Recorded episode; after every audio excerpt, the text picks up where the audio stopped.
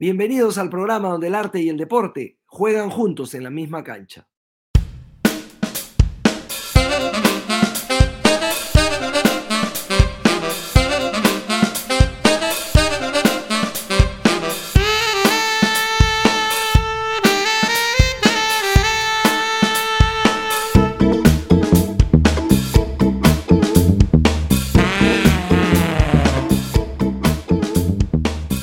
Conversaciones desde la Grada nos sentimos especialmente felices porque nos acompaña alguien que dignifica la palabra, el poeta Jerónimo Pimentel.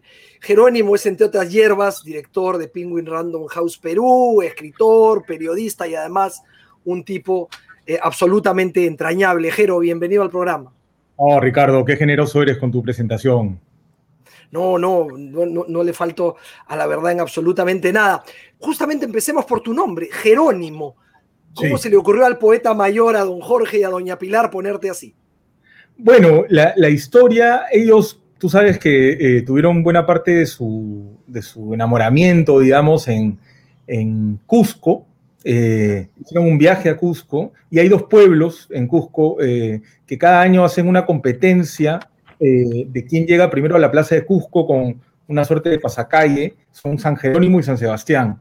Entonces decidieron ponerle a mi hermano Sebastián y a mí eh, Jerónimo. No tenía idea, yo pensé que era por el, por el, por el Apache. Te doy un dato curioso, pero si yo era mujer, eh, me iban a poner Canela de nombre, lo que de alguna manera durante toda mi infancia me pareció vergonzoso, pero ahora que está el Canelo Álvarez me parece reivindicativo. Claro, porque uno de los deportes, uno de los deportes que más te gusta justamente es el boxeo y entramos en materia de a dónde nace este, este amor febril por el pugilismo. Bueno, yo creo que se lo debo, como muchos peruanos, a Quique Pérez y al Rincón del Box, eh, que hizo una gran labor de difusión.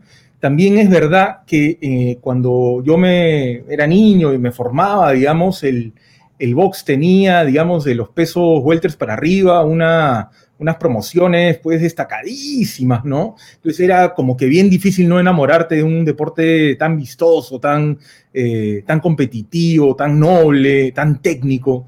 Eh, de los 80, digamos, para adelante, eh, yo creo que se juntaron esas cosas en, no solo en mí, sino en muchos peruanos, Ricardo, que, que pudimos disfrutar y, podemos, y pudimos ilusionarnos, digamos, con, poner incluso figuras locales, ¿no? Entonces, había una, una cultura, eh, yo creo que en muchos aspectos, eh, más, un poco más amplia, la cultura deportiva, digamos, del, peruano promedio, eh, tenía cosas de y tenía cosas de box, tenía fútbol, por supuesto, pero también tenía tenía tiro, tenía billar, digamos, era un poquito más variadita que ahora me parece que está un poco más concentrada, aunque de Olimpiada en Olimpiada creo que también nos vamos quitando esa idea, ¿no? Claro, además el boxeo, en tu caso, tu infancia y tu primera adolescencia, era justamente la época de esplendor de los cuatro reyes, ¿no? Eh, Leonard, Hearns, eh, Hagler y, y, y y Roberto Manuel Piedra Durán, ¿no? A propósito, justo hace poquito murió Hagler y yo justamente tenía ganas, no pudimos hablar de, preguntarte cómo, cómo te había tocado la muerte del maravilloso. No, me tocó mucho. De los cuatro es probablemente el boxeador que yo más admiré. Eh, tengo algunos viejos eh, debates contigo y nuestro amigo sobre Hagler Leonard. Eh, es una, una, pelea tan unida, digamos, yo cada vez que la veo la puntúo distinto, no sé si te pasa lo mismo, Ricardo. cada, vez, lo veo más cerca a Hagler de ganar la pelea. En realidad, claro, sí. Yo creo que al final lo que termina siendo la diferencia es una idea que es un poco abstracta, eh, eh, bueno, más allá de los rounds en los que alguien domina claramente, que es qué tipo de pelea se peleó, quién dominó la lona, quién dominó el cuadrilátero, ¿no? Eh, si Leonard o, Hagler. Eh, y me parece que en esas eh, hay un espacio de debate y hay, un espacio para la interpretación que justamente es lo que hace que esto sea más rico, ¿no? pero sí, es una cosa impresionante, una cosa impresionante. Con esto no, no, quiero decir nada en contra de, de Sugar Ray Leonard ni de Tommy claro. Hitman en una locura, ni, ni, ni de Mano de Piedra Durán, por supuesto, ¿no? Eh, pero, pero sí eh, debo decir que eh, digamos, empezar a forjar tu identidad, el hombre que quieres ser, en la materia de la que están hechas tus sueños, viendo a estos colosos medirse, yo creo que fue, me marcó, digamos, me marcó, ¿no? Tanto te marcó que uno de tus poemarios se llama Marineros y Boxeadores, que, un poco compendian tus, tus dos primeras pasiones, por lo menos, ¿no? Sí, sí, yo entendía, tal vez es un falso dilema, ¿no? Eh, pero eh, me parecía que era una, dicotomía bonita entre un, hombre que se define eh, por, los rumbos que toma, ¿no? Por los puertos que visita, por la, aventura que es explorar, digamos, en, los mares y los océanos, lo desconocido, ¿no? Eh, frente a otro tipo de hombre que es el que se planta eh, y combate contra aquello. Eh, finalmente, Ricardo, cuando un boxeador pelea, siempre son dos peleas, ¿no? Una que es la más visible frente al adversario y otra es contra sí mismo, ¿no? y eso me parecía muy estimulante y me parecía que de alguna manera revelaba eh, cierto carácter eh, y cierto misterio que está oculta en la masculinidad, ¿no? Aunque bueno, ahora que el, boxeo no es ya eh, un espacio exclusivo de lo masculino, eso, eso puede cambiar y esas lecturas también se modifican, ¿no? Pero cuando nosotros éramos más muchachos, había una, una, masculinidad construida de esa manera, no sé si coincides, Ricardo. Claro, y es más o menos lo que decía también Joyce Carol Oates, ¿no? Sí. y lo que decía de alguna manera también George Foreman cuando mencionaba que el boxeo, que bueno, primero él decía que no se juega al boxeo, es decir, lo demás son juegos, el boxeo no es un juego, y lo otro que decía es que eh, el boxeo es el deporte al que aspiran los demás deportes, ¿no? Entonces eso a mí me parece increíble que Carol Oates haya eh, tenido esta capacidad de lectura tan importante, Ricardo, como para hacernos reentender el deporte, ¿no? Eh, el boxeo. Ella decía que no podía ser un juego el boxeo porque no había metáfora. Es decir, cuando tú encestas un, balón o metes un gol, eh, el dolor que le produce al derrotado es simbólico. Cierto porque no, hay un dolor inherente en, una, en, una, pelota pasando un aro o tocando una net. Eh, en cambio, cuando un tipo te mete un cruzado y te noquea, no hay símbolo, te ha noqueado. Entonces, no, no pueden, ella decía, no, no puede ser posible, el, boxeo no es un deporte, no es un juego, es la vida, ¿no? Porque la vida golpea de esa manera. Eh, y, por, y por lo mismo, decía Joe Carol que es una genio, una de mis escritoras favoritas, eh, todo deporte aspira a ser la vida, aspira a ser boxeo, ¿no? Una maravilla, una reflexión, una capacidad ensayística maravillosa. Tú sobre el boxeo, a mí yo me quedo con, una frase, y, acá la tengo, que me encantó tuya, que decía, y que combina muy bien lo que es el programa un poquito y también, por supuesto, eh, tu manera de, combinar arte y, y, pugilismo, ¿no? Mi mentón quebrado se mueve, se mueve, se mueve, y no deja de gritar poesía, ¿no? Qué bonito. Lo he usado alguna vez, lo, he robado literalmente y lo he insertado en algún artículo, ¿no? Porque me pareció Muchas gracias, muchas gracias Ricardo. Lo, no, no, no quiero yo explicar, digamos, el poema, pero de alguna manera lo que te puedo decir es que en, ese, eh, cuando uno trata de tensar las palabras para extraer de ellas eh, poesía, eh, yo creo que es un ejercicio que se puede comparar o que es análogo a, la tensión pugilística, ¿no? Y a ese, y a ese misterio, digamos, que, se, que ocurre, que aparece en el cuadrilátero cuando un hombre se planta con dos puños y dos guantes a combatir eh, al otro, ¿no? Al, otro que puede ser, como te decía hace un rato, por supuesto es un rival, es un adversario, pero también es el público, también es él mismo, también es eh, lo que desayunó ese día, también es lo que entrenó o no entrenó los seis meses previos, también es eh, a los apostadores, también es todo, ¿no? El, hombre frente a todo. Tienes razón respecto también a la soledad del hombre. Pocos momentos grafican tanto lo que es un hombre solo como cuando sube a un ring de boxeo, lleno de temores. Lo decía muy bien Ringo Bonavena antes de la pelea todos te dan palmaditas, te abrazan, eh, te ayudan, te, te echan porras, pero cuando subes te quedas solo porque hasta el banquito te quitan. Exacto. Exacto. Entonces. A mí lo que me parece interesante además es que el hombre está de alguna manera desnudo. No solo está solo, sino está expuesto. Es decir, no tiene ningún, o sea, tiene una protección muy mínima, pues, unos, unos shorts y, unos guantes, eh, pero no, no, es que tenga eh, en esta lucha en la que está solo, eh, está de alguna manera expuesto, está desprovisto y solo se cuenta con sí mismo para poder salir airoso, ¿no? No tiene tampoco como podría ser eh, una, analogía el tenis, ¿no? Donde de alguna manera la raqueta es el, medio por el cual el jugador se expresa o compite, ¿no?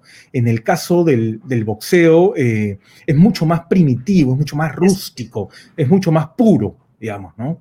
Esa desnudez alude justamente a lo primitivo y a lo, tanático de alguna, de alguna manera. Y en cuanto a lo colectivo, te cambiamos, dejamos el boxeo de lado.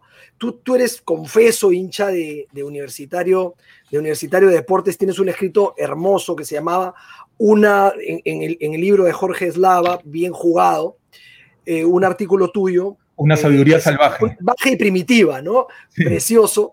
Y este, ahí, bueno, cuentas tus pinitos tus pinitos en, una cancha de fútbol y cómo te hiciste hincha de la U. Y me quedo con una frase que decía que el sentimiento era previo a la razón claro. para, para, convertirte en hincha de un equipo.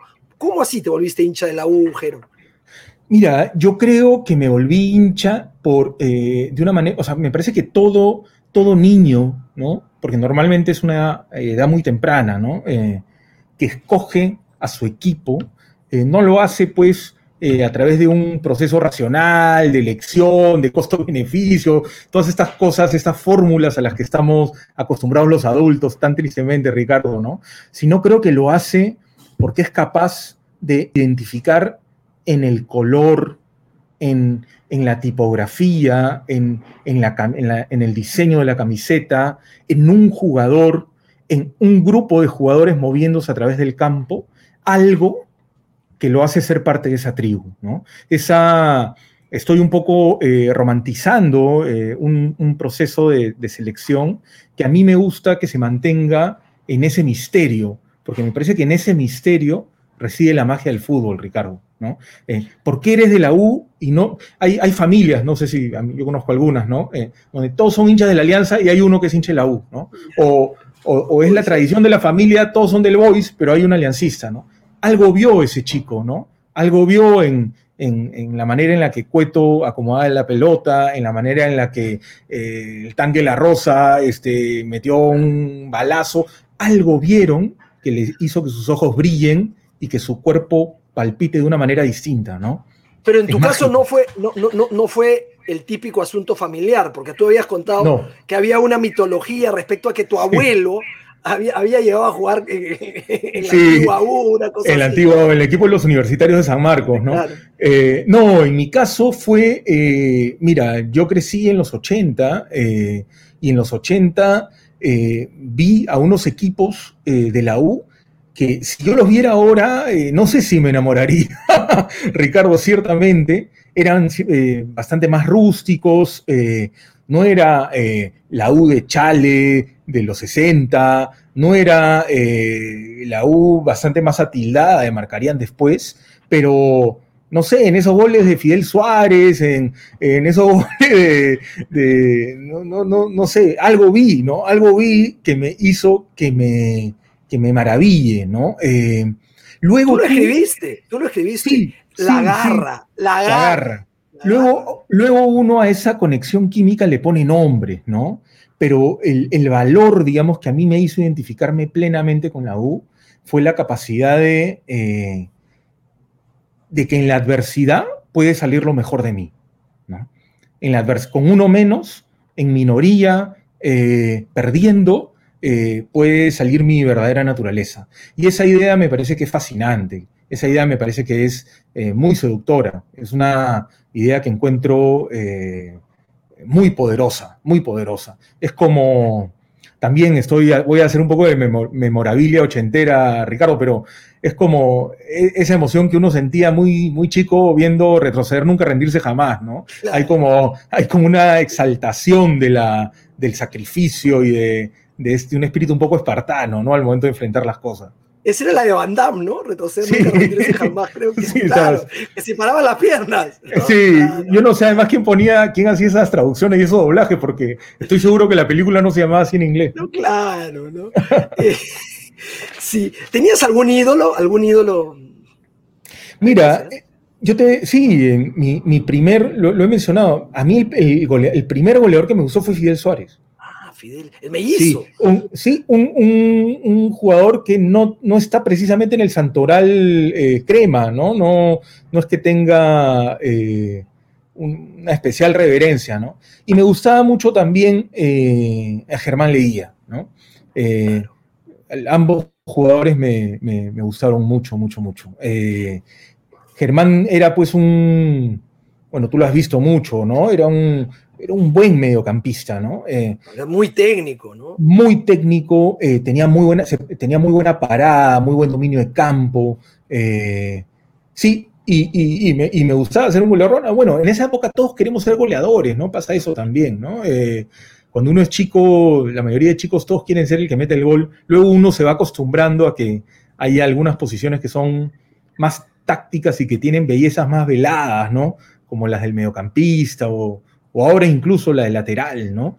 Pero en esa época el, consumo de fútbol estaba muy eh, eh, centralizado en lo local, ¿no? No era pues como ahora que tienes 20 canales, internet para ver la liga del país que te dé la gana, básicamente, ¿no?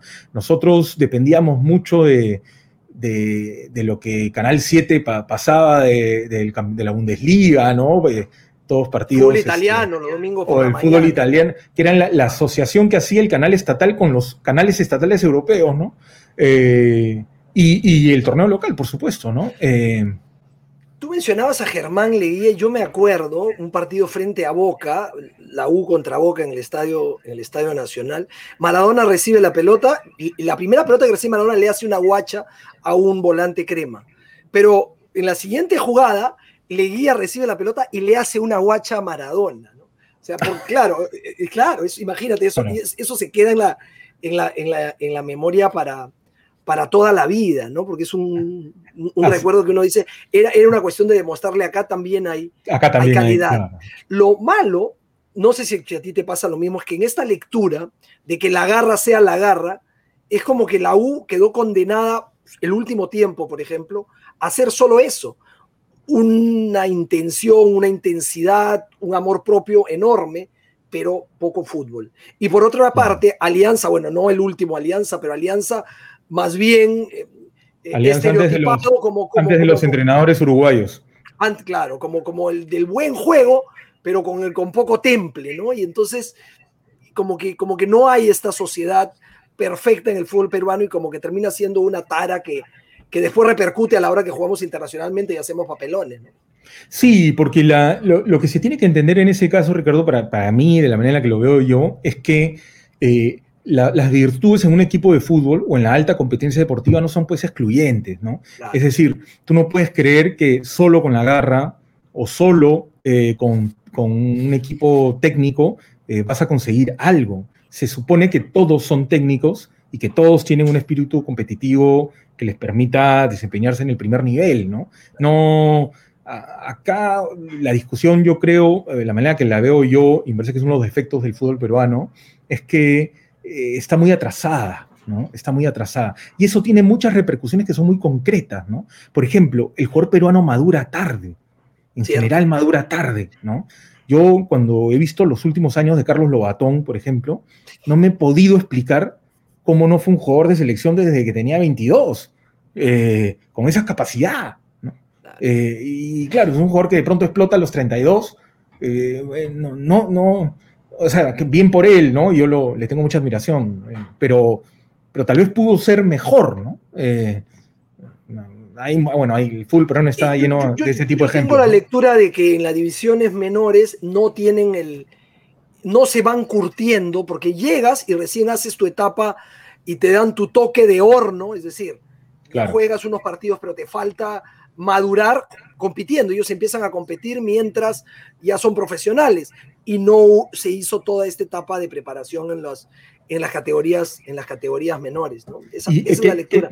¿qué, es lo que debería ser, Ricardo? Que es la etapa formativa. ¿no? A veces no se entiende mucho el carácter formativo que tiene el fútbol de menores. Tú también te hiciste hincha eh, del Arsenal. ¿Y por qué? ¿Cómo surge ese amor por el Arsenal inglés y, y cómo te convertiste en gunner? sí, me considero un poco gunner, es verdad, Ricardo. Mira, yo empecé a seguir al Arsenal en los 90, cuando empezaron a, cuando se empezó a popularizar eh, o se volvió a masificar, digamos, los canales de cable y podías acceder a otras ligas. Y me tocó ver una cosa que es difícil de ver, eh, que es la transformación de un equipo de aburrido a vistoso y de eh, y de, no sé, parco a, a, ser expresivo, digamos, ¿no? Que fue la revolución que hizo Arsène Wenger cuando entró al Arsenal a mediados de los 90, en el 96, eh, y que ya en el 98-99 se podía ver de la mano primero de los holandeses y después de, bueno, de los franceses y de la, bueno, la gran cantidad de, de jugadores que hicieron que entre el 2000 y el 2003 el Arsenal, bueno, sea uno de los principales equipos del mundo, ¿no? Con Bergkamp, Thierry Henry, Robert Pires, etcétera, ¿no? El equipo que campeonó invicto, ¿no? Ganó invicto. El equipo que campeonó invicto la Premier League, sí, un, logro bien difícil de igualar. Eh, ya en una liga muy competitiva, digamos. Eh, lo que yo vi ahí fue eh, tal vez las dos cosas juntas, Ricardo, ¿no? La capacidad de que un equipo te podía pagar el macho, como se dice coloquialmente, eh, con Ray Parlour, con Sol Campbell, con, con, unos jugadores de carácter, ¿no? con Gilberto Silva, eh, y a la vez podía hacer arte, ¿no? que era lo que hacían Berkham, Pires y Henry. ¿no? Eh, no, es, no eran virtudes reñidas, eran complementarias, ¿no? Y tal vez eso fue lo que a mí me, me maravilló y me, y me dejó un poco con la boca dulce a pesar de que hace, no sé, 15 años que no ganamos nada, ¿no? Este, pero no importa, ¿no? Los, en el fútbol nadie quita lo bailado, ¿no? Y los sabores, los sabores permanecen. Y a veces esa espera, después eh, el disfrute es mayor cuando hay recompensa, ¿no? Exacto, bueno. Los amigos que tengo que siguen la liga inglesa, muchos de Liverpool, este, recién han, han, tenido que esperar 20 años a que venga Jürgen Klopp a, para que celebren la Premier League, ¿no? Una locura. Habían ganado Champions, pero no Premier League. Yo había pensado que también tiene que ver, debes haber disfrutado mucho de, de Fever Pitch, ¿no? Fiebre en las gradas, ¿no? Claro, que tiene que ver con la pasión de este, de este señor enamorado del, del Arsenal, ¿no? Sí, leí Fiebre en las gradas de Nick Horby. Eh, lo, leí ya siendo aficionado al Arsenal y debo reconocer que leerlo fue de alguna manera eh, consolidar un gusto y una afición, eh, una afición lejana, digamos, ¿no? Me ha tocado ir a Inglaterra a Londres a sentir un poquito el, calor del norte de Londres allá, pero no, no, no, no, tengo la memoria que tiene el hincha eh, nativo, el, hincha original, digamos, ¿no? Que puede, así como nosotros hablamos de Lolo, sin haberlo visto jugar y hablamos de la Libertadores de la 1.60, sin, sin, sin haberlos podido eh, ver en vivo, etc., eh, yo creo que el, hinchaje local tiene unas características que luego son difíciles de, trasladar, ¿no? De trasladar. Sin embargo, eh, a mí Fiere en las Gradas me permitió acariciar un poco esa memoria y me, permitió, de alguna manera, entender un poco más de qué trataba un club de fútbol, Porque de alguna manera los clubes de fútbol, Ricardo, tratan de algo, Tratan de algo. En un ratito te voy a preguntar por eh, los libros de, deporte y de fútbol que, que, más te han tocado, pero vamos a, terminar con, con los deportes y, quería hablar de, de, algo que de alguna manera predijiste, ¿no? Tú lo viste a Dani Medvedev, a Daniel Medvedev, eh, este, esta maquinita rusa de hacer tenis, y dijiste, este señor va a llegar, va a llegar alto, ¿no? Y, y ahora ya es número dos del mundo, ¿no?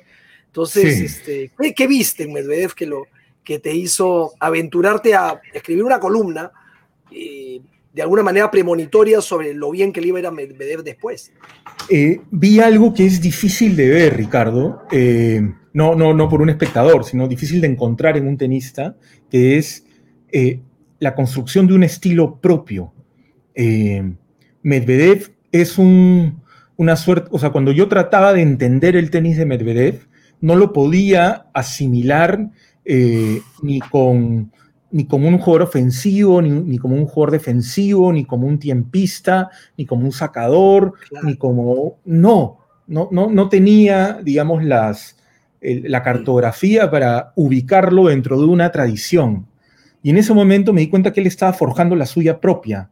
Eh, y normalmente cuando un jugador eh, hace ese, tiene ese gesto, digamos, eh, es probable, si la cabeza lo acompaña, que llegue lejos, ¿no? Yo creo, yo me he equivocado mucho, los periodistas, Ricardo, publicamos nuestros errores, ¿no? Pero, pero alguna vez me toca, alguna vez he podido acertar y me parece que con, con Medvedev, como bien lo has recordado, ha sido así. Este, gracias además por recordarlo, Ricardo. No, es que, no, no, me acuerdo porque Medvedev tiene algo fantástico y es que no ha dejado de evolucionar. Claro, no es la evolución estética que gusta del espectador, eh, porque claro, Medvedev no, su tenis es un tenis raro, poco convencional. Eh, no es un tenis, es un tenis, tenis heterodoxo de alguna manera. Y entonces, pero, pero sin embargo, hay mucha cabeza, es muy inteligente y eso es lo que a mí me, termina deslumbrando. Eh, tuvo mala suerte porque ahora vamos a estar en, Roland Garros y no llega en plenitud, no llega en plenitud por, por, el COVID. Pero si no, yo le veía, le veía serias chances de, de avanzar ahí. Yo, creo que va a tener una carrera eh, eh, rica. Me parece que por su tipo de tenis, eh, yo no lo veo muy castigado en articulaciones, no lo veo muy, muy golpeado físicamente como para que tenga una carrera corta, como a veces ocurre, ¿no? yo creo que va a tener una carrera larga y tiene la mentalidad ganadora como para sostenerla, ¿no? Esta pregunta es medio sonsa en el sentido que es ¿a quién quieres más? ¿A tu papá o a tu mamá? Federer, Nadal, Djokovic o los tres juntos. bueno, los tres juntos, pero ah. si tuviera que elegir, eh, Roger Federer, sí. Para mí, eh, y te explico por qué, para mí Ricardo Federer ha hecho algo más importante que ganar títulos. Eh, entonces, claro, eh, probablemente Nadal gana, no sé, dos o tres Roland Garros más y lo pase, o Djokovic gane un par de, no sé, cuatro torneos más en Australia y al final tenga más Grand Slams. A mí me parece que la competencia no es quién tiene más Grand Slams, sino para mí la competencia es quién llevó el tenis a su punto más alto. Y lo que yo considero es que eh, por su condición natural, por condiciones naturales y un desarrollo increíble de su, de su, de su kinesis, de, su, de, sus movimientos físicos, de su técnica y de su mentalidad, me parece que el mejor Roger Federer es probablemente el mejor tenista de la historia. Eh, o al menos así lo percibo yo.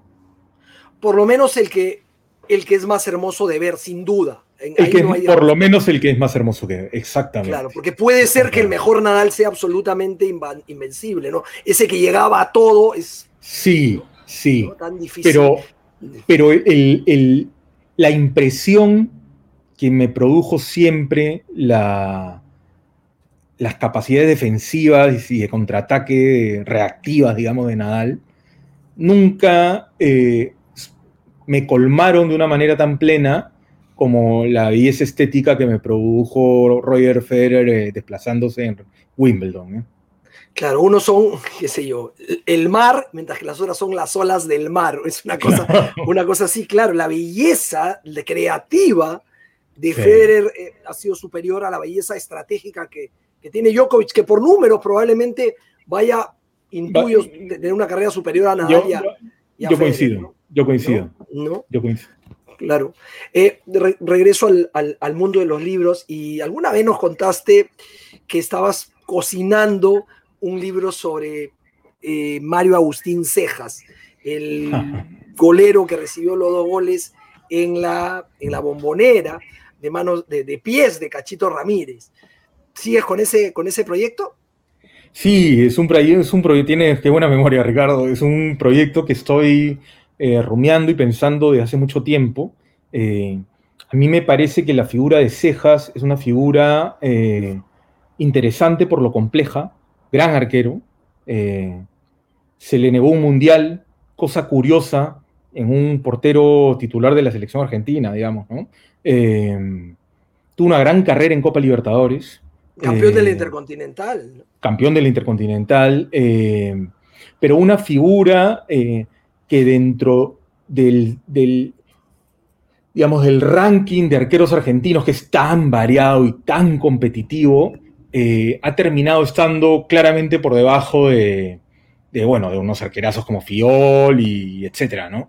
Pero a mí me parece que en Cejas y en su actuación en la bombonera hay, eh, hay misterio, hay complejidad y hay eh, una de esas grietas donde se esconde la vida humana, que es lo que a mí me interesa, Ricardo, ¿no? Eh, tan cerca y tan lejos, ¿no? Eh, pues Vallejo lo decía mejor, ¿no? Nunca tan cerca, nunca tan lejos retumbó lo cerca o nunca tan cerca retumbó lo lejos. hay en ese partido para cejas eh, un doblez, un quiebre, una grieta, una opacidad que me parece que lo hace muy rico, ¿no? Y que significa mucho más para nosotros que para él, ¿no? Y a mí me gustaría ver siempre me gustó ver eh, qué significó eso para él, ¿no? ¿Cómo escondes eso en tu, en tu carrera? ¿Cómo, ¿Cómo lidias con eso en tu biografía, ¿no?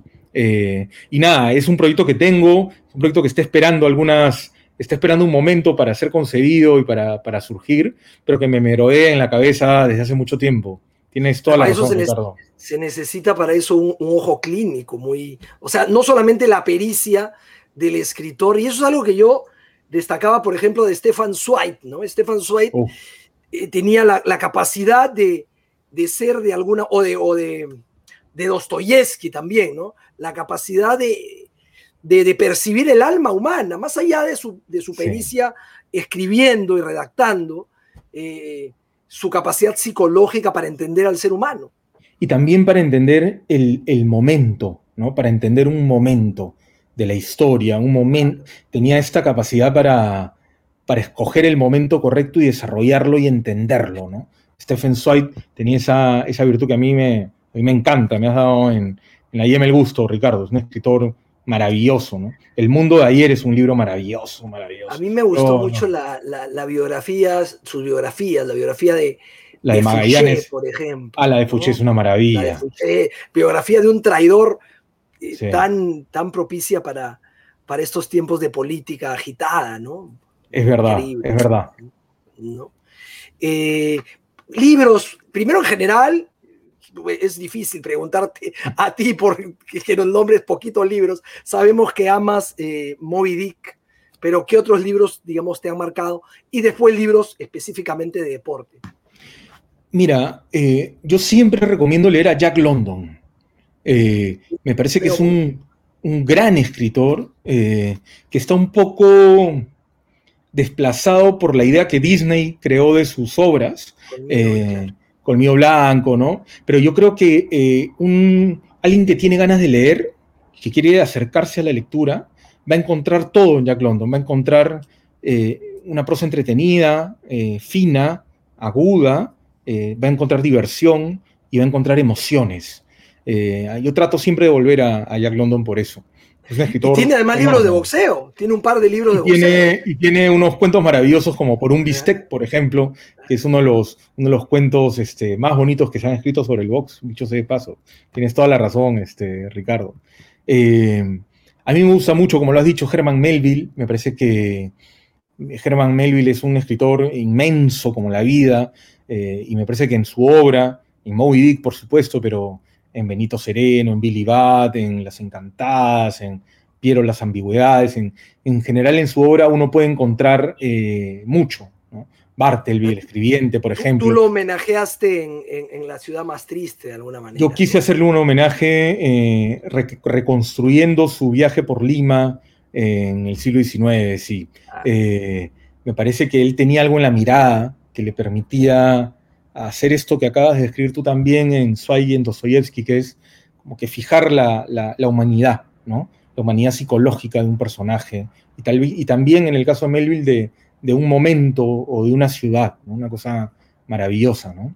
Eh, ya puestos en fútbol o en deporte, yo creo que en el box hay una eh, enorme cantidad de libros este, que son dignos de ser eh, leídos y reseñados. ¿no? Tú has mencionado al inicio de la conversación uno eh, sobre el boxeo, unboxing de Joyce Carol Oates, que es un ensayo estupendo, pero también se podría leer a Liebling, por ejemplo, se podrían leer los cuentos de box de, de Jack London, se podría, bueno, hay, hay una, larga literatura. Eh, eh, Norman Mailer.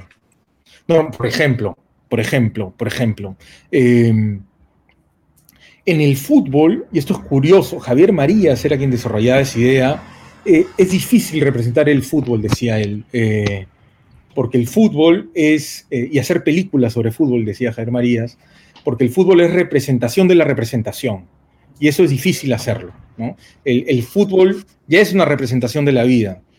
Entonces, si tú quieres hacer la literatura de una representación, te puede, este, puedes rizar el rizo, digamos, Entonces, eh, yo con el fútbol, y, aún así hay unas eh, obras fantásticas sobre fútbol, hay algunas eh, peruanas que me gustaría reseñar, no solo las de Guillermo Zonda y que un poco lidian con la ficción y la no ficción, sino también me gustaría eh, reseñar una obra de un amigo nuestro, de José Carlos Irigoyen, con todo y contra todos, que hizo una labor eh, colosal eh, reseñando todos los partidos de la selección peruana de fútbol durante 50 años. Eso me parece que es un, ejercicio heroico. enorme, heroico, heroico, enorme, titánico, y lo hizo con bastante rigor, digamos, con bastante rigor. Hay libros de fútbol que se adecuan a todos los gustos. Hay uno que me gusta a mí mucho recomendar, que se llama eh, Soccernomics, de Simon Cooper y Stefan Simansky. Es un, Soccernomics es un ejercicio eh, que trata de entender el fútbol desde su componente económico. Muy rico también. Eh, los libros de David Goldblatt sobre las, sus historias de los mundiales y el fútbol son es maravillosa. Y también hay, alguno, hay un libro que me gusta mucho sobre la selección holandesa de David Winner. ese es excepcional. Que es naranja, naranja, perdón, no te dejo terminar. Ese se llama Naranja Neurótica, ¿no? Exactamente. Brilliant Orange. Brilliant, eh, Orange, que es, eh, es casi un estudio cultural de por qué el fútbol holandés es como es, ¿no? Me parece que ahí hay una cosa eh, bastante lectura para bastantes. Y, recomiendo también Bien Jugado, que tú lo has mencionado también, que es una compilación de textos que está bastante bien del fútbol local. Claro, y en tenis me imagino que el tenis como experiencia religiosa de, de Foster, Wallace. De Foster Wallace, que es una obra maestra, es probablemente la pieza de tenis o la pieza sobre cualquier deporte más elaborada que yo he leído junto con Unboxing de Joyce Carol Oates. Esos dos textos tienen que estar en un nivel superior, ciertamente, sí.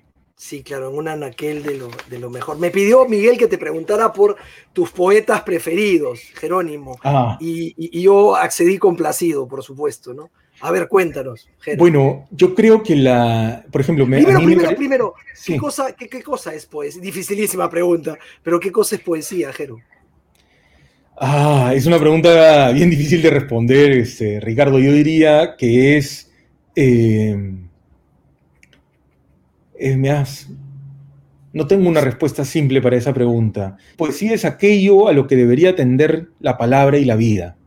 Eh, creo que es aquello a lo que deberíamos aspirar. Eh, eso, sí, eso. Sobre los poetas, mira, yo creo que el siglo XX está compuesto sobre todo por tres poetas. Eh, por Pessoa, el portugués, por Paul Celan, que, que escribía en alemán, y por César Vallejo. Y, yo a los oyentes peruanos les recomendaría que empiecen, por supuesto, por César Vallejo, porque van a tener la facilidad de, evadir la traducción.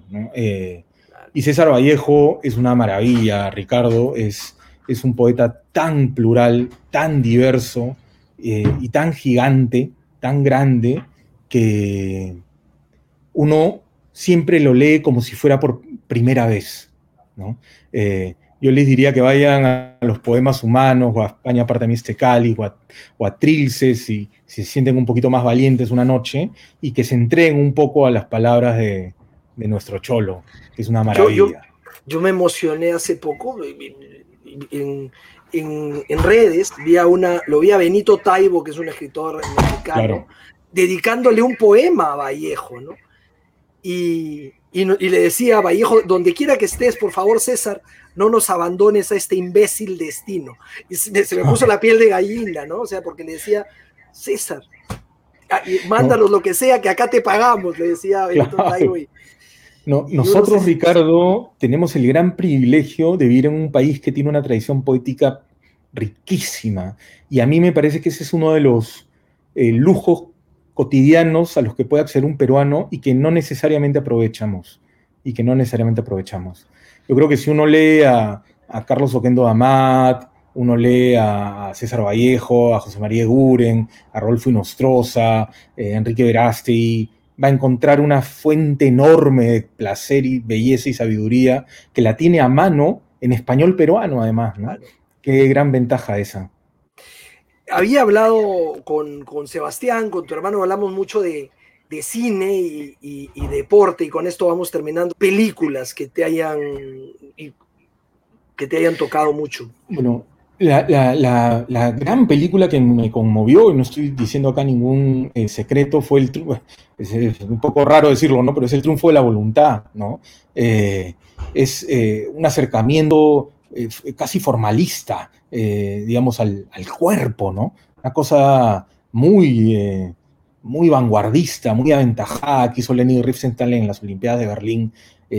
yo cuando lo veo me sigue conmoviendo de una manera difícil de expresar también, porque, digamos, por todo el contexto en el que se produjo, eh, a uno lo, deja un poquito eh, con, sensaciones contradictorias, ¿no, Ricardo? Eh, y sin embargo, uno no puede sino rendirse ante la belleza de lo que muestra, ¿no? esa es una película que yo recomiendo mucho y que me parece que es muy, muy lograda. luego, si tuviese que recomendar otra película que es totalmente opuesta, eh, te va a sorprender esto que voy a decir, pero recomiendo Shaolin Soccer. no lo he visto. Una película que casi no es de fútbol, sino que es una comedia disparatada que usa el fútbol como excusa y que realmente me parece que, al, darle la vuelta a la idea de la película de deportes y hacer un show disparatado, eh, me parece que logra, logra arañar un poquito eh, del placer popular que es el fútbol, ¿no? Eh, y eso me parece maravilloso. Y hay otra película. Vi, una película del mismo director, muy interesante, y se me ocurre que, y claro, era una película rara, extraña, y me encantó, pero igual no pensé que podría hacerlo con Shaolin Soccer, mira que me ha dejado con muchas ganas de, verla. Y, hay otra película que, me parece que es maravillosa y que se tiene eh, que reseñar, que es eh, eh, que es un documental, un documental eh, que se hace sobre Zidane en su último partido con el Real Madrid. Se llama Zidane, un retrato del siglo XXI. es una película muy rara porque básicamente consiste, es un documental en realidad, que básicamente consiste en 32 cámaras siguiendo así solo a Zidane durante todo un partido del Real Madrid contra el Villarreal sin narración, solo una música ambiental, una música que es un grupo muy bueno, de hecho sea de paso, eh, pero las cámaras no siguen el curso de la pelota o del juego, sino solo lo siguen a él, así él no tenga parte en la acción futbolística. Y mira, es una cosa absolutamente alucinante y alucinógena, eh, que es una experiencia audiovisual total y que la recomiendo mucho. Se llama Sidán, un retrato del siglo XXI no, la tenía registrada, la voy a, la, la, voy a presto porque la tengo, la tengo en Blu-ray, te lo va a pasar, te, lo, te la paso. Por favor, de verdad. Eh, sabemos que te gusta muchísimo Nacho Vegas y, nos gustaría poner una canción de Nacho Vegas en el programa. ¿Cuál, cuál recomendarías que, que pusiéramos para que acompañe esta eh, entrevista? Pondría eh, Cerca del Cielo, me gusta mucho, es una canción que me gusta mucho. Cerca del Cielo de Nacho Vegas. Que está, que está más dedicada a otro deporte, el alpinismo. Así que va muy, muy, muy a pie, sí. La conquista de los de los de las cumbres. Muchas gracias, Ricardo. ¿eh? No, no, la verdad, la verdad ha sido fascinante, fascinante y, entretenido y súper divertido conversar contigo. Hemos disfrutado cada segundo. Gracias, gracias de verdad por haber venido hoy día. Te mando un gran abrazo y otro abrazo para Miguel. Abrazo grande. Chau, chau.